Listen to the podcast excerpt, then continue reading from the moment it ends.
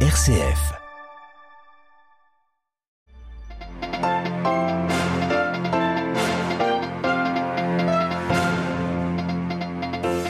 L'Arménie demande à la Russie de faire pression pour que la circulation soit rétablie sur le corridor de Lachin. Cet axe stratégique relie le territoire arménien à la région du Haut-Karabakh, une région disputée avec l'Azerbaïdjan. Les Turcs se préparent déjà aux prochaines élections. Elles pourraient avoir lieu dès le printemps prochain. Un scrutin crucial pour l'avenir du pays. Nous retrouverons notre correspondante à Istanbul. Dans ce journal, nous irons également en République démocratique du Congo où 2023 sera également une année électorale. L'archevêque l'évêque de Kinshasa nous dira combien il est important d'aller voter pour l'avenir du pays. Et puis à la fin de ce journal, nous reviendrons en ce temps de Noël sur l'adoration, tout particulièrement sur l'adoration des bergers et ce qu'elle nous enseigne. Radio Vatican, le journal Olivier Bonnel.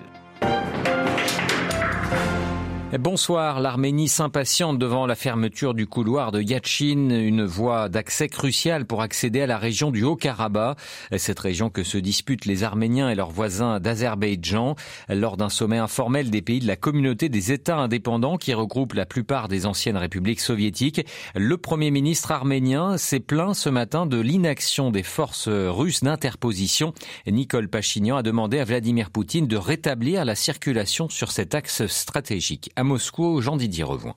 Quelques dizaines de personnes se présentant comme des militants écologistes bloquent le corridor de Lachin depuis la mi-décembre, un fait déploré par Nicole Pachinian à Saint-Pétersbourg en préambule de sa rencontre avec Vladimir Poutine.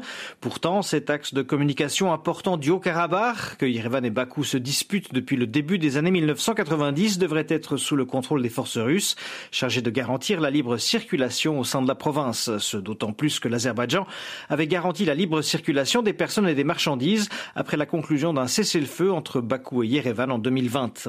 Constatant que ce n'était pas le cas, le Premier ministre arménien a dit vouloir discuter avec le président russe de cette situation et des options existantes. Une requête que Vladimir Poutine a bien évidemment acceptée, lui promettant une discussion détaillée sur le Haut-Karabakh. Engagé dans son opération spéciale en Ukraine, Vladimir Poutine a certainement d'autres problèmes en tête, mais celui qui était parvenu à faire taire les canons arméniens et azerbaïdjanais fin 2020 se doit d'éviter une nouvelle flambée de violence dans son étranger proche.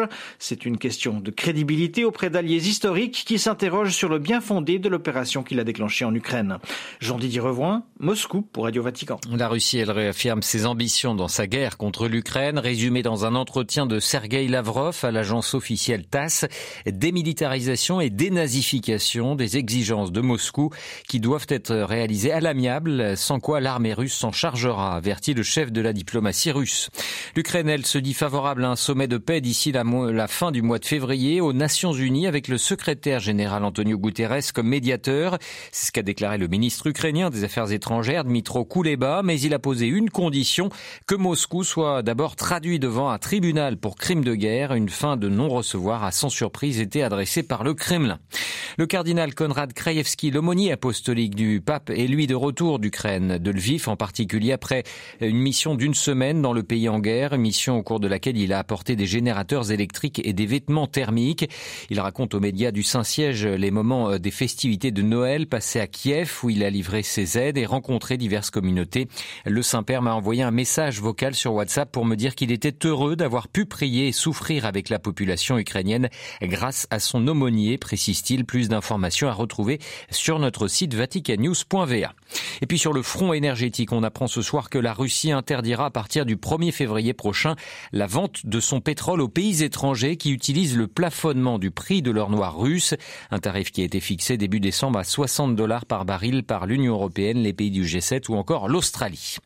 Direction la Turquie où l'année 2023 sera une année électorale, même si la date exacte n'est pas encore connue. Ces élections doivent avoir lieu le 18 juin au plus tard, mais pourraient être avancées d'un mois ou deux. Des élections législatives et présidentielles qui seront le fait politique de l'année. Leur résultat, quel qu'il soit, aura des conséquences profondes sur l'avenir de la Turquie. À Istanbul, un lower. Derrière ces élections pour Recep Tayyip Erdogan, au pouvoir depuis 20 ans, il s'agit ni plus ni moins de la survie de son régime. L'objectif principal pour lui est de conserver la présidence, ce qu'il s'efforcera de faire en usant de tous les outils à sa disposition. Le système politique turc est désormais tellement centralisé, tellement organisé autour du pouvoir exécutif qui contrôle le législatif et le judiciaire, que Tayyip Erdogan pourrait se résoudre à perdre le Parlement au profit de l'opposition.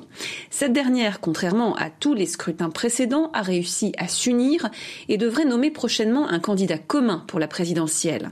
Si son choix est le bon et qu'elle maintient son union, alors cette opposition turque a de bonnes chances de mettre fin au règne de Tayyip Erdogan et d'accomplir ce qu'elle présente comme un retour à la démocratie et à l'état de droit en Turquie.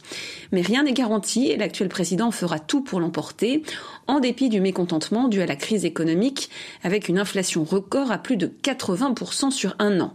L'enjeu est d'autant plus important que cette année 2023 est en elle-même hautement symbolique.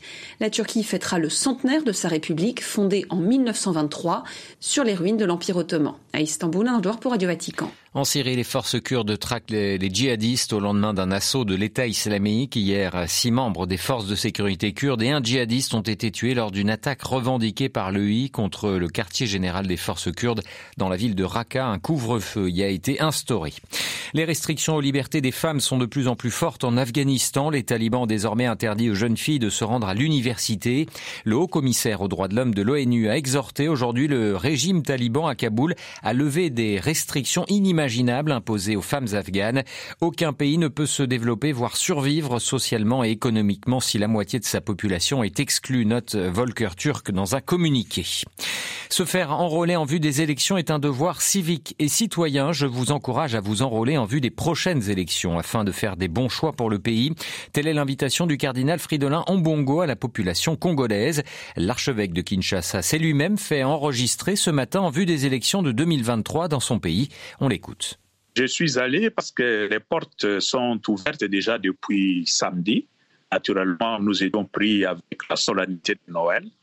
Aujourd'hui, euh, je suis allé parce que j'estime que c'est un devoir citoyen de se faire enrôler en vue des élections qui auront lieu l'année prochaine. Vous aurez les élections l'année prochaine, euh, c'est-à-dire en 2023. Est-ce que vous attendez quelque chose de ces élections en vue du changement tant espéré par la population congolaise? Les élections ont toujours constitué pour le peuple congolais une source d'espérance pour un changement de qualité dans la gestion du pays. C'est pourquoi l'Église a toujours euh, participé, organisé euh, ce qu'on peut appeler euh, l'éducation civique et électorale, cette formation, et aussi l'observation électorale. C'est que l'Église croit que de bonnes élections peuvent ouvrir des perspectives nouvelles à notre pays, à notre peuple. Le cardinal Fridolin Bongo joint à Kinshasa par Stanislas Kambashi. Pour terminer ce journal en ce temps de Noël, retour sur l'adoration. L'évangile de Saint Luc nous parle des bergers qui passaient les nuits dans les champs pour euh, garder les troupeaux. Des bergers auxquels fut annoncé par l'ange la naissance du Christ, euh, qui furent aussi les premiers à se rendre à Bethléem pour voir le nouveau-né couché dans la mangeoire. Ces bergers qui furent les premiers à adorer le Dieu fait homme avant d'aller à leur tour annoncer la bonne nouvelle. On retrouve les bergers tournés vers l'enfant dans une attitude de vénération dans les représentations de la nativité. Le père jésuite Jean-Paul Savy, qui signe des méditations pour Vatican News, revient sur cette adoration des bergers. Les bergers, ce sont des personnes modestes de la société, mais que Dieu a choisi pour leur annoncer la naissance de Jésus, donc leur simplicité. La deuxième chose, c'est la diligence. Juste après l'annonce de l'ange, les bergers se sont mis en route pour Bethléem. Et donc, euh, nous devons aussi euh, être diligent à écouter les appels du Seigneur, le Dieu qui nous parle à travers notre vie, les événements, à travers les amis, etc. La troisième chose, c'est l'annonce du Christ. Après euh, la rencontre avec Jésus, les bergers euh, sont partis raconter à d'autres leur expérience du Christ. Nous devons aussi être capables de pouvoir parler de Jésus à d'autres personnes, non seulement par nos paroles, mais aussi par nos gestes Et la dernière chose, c'est la louange de Dieu et savoir rendre grâce et glorifier Dieu pour l'expérience vécue, même si, bon, des fois, euh, nous vivons des expériences moins bonnes. Le père Jean-Paul Savy, interrogé par Jean-Charles Puzolu, l'adoration et l'adoration des bergers en particulier. Plus de détails à retrouver sur notre site vaticannews.va.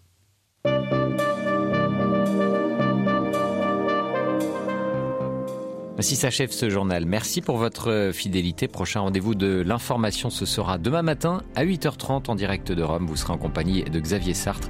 Je vous souhaite quant à moi une excellente soirée.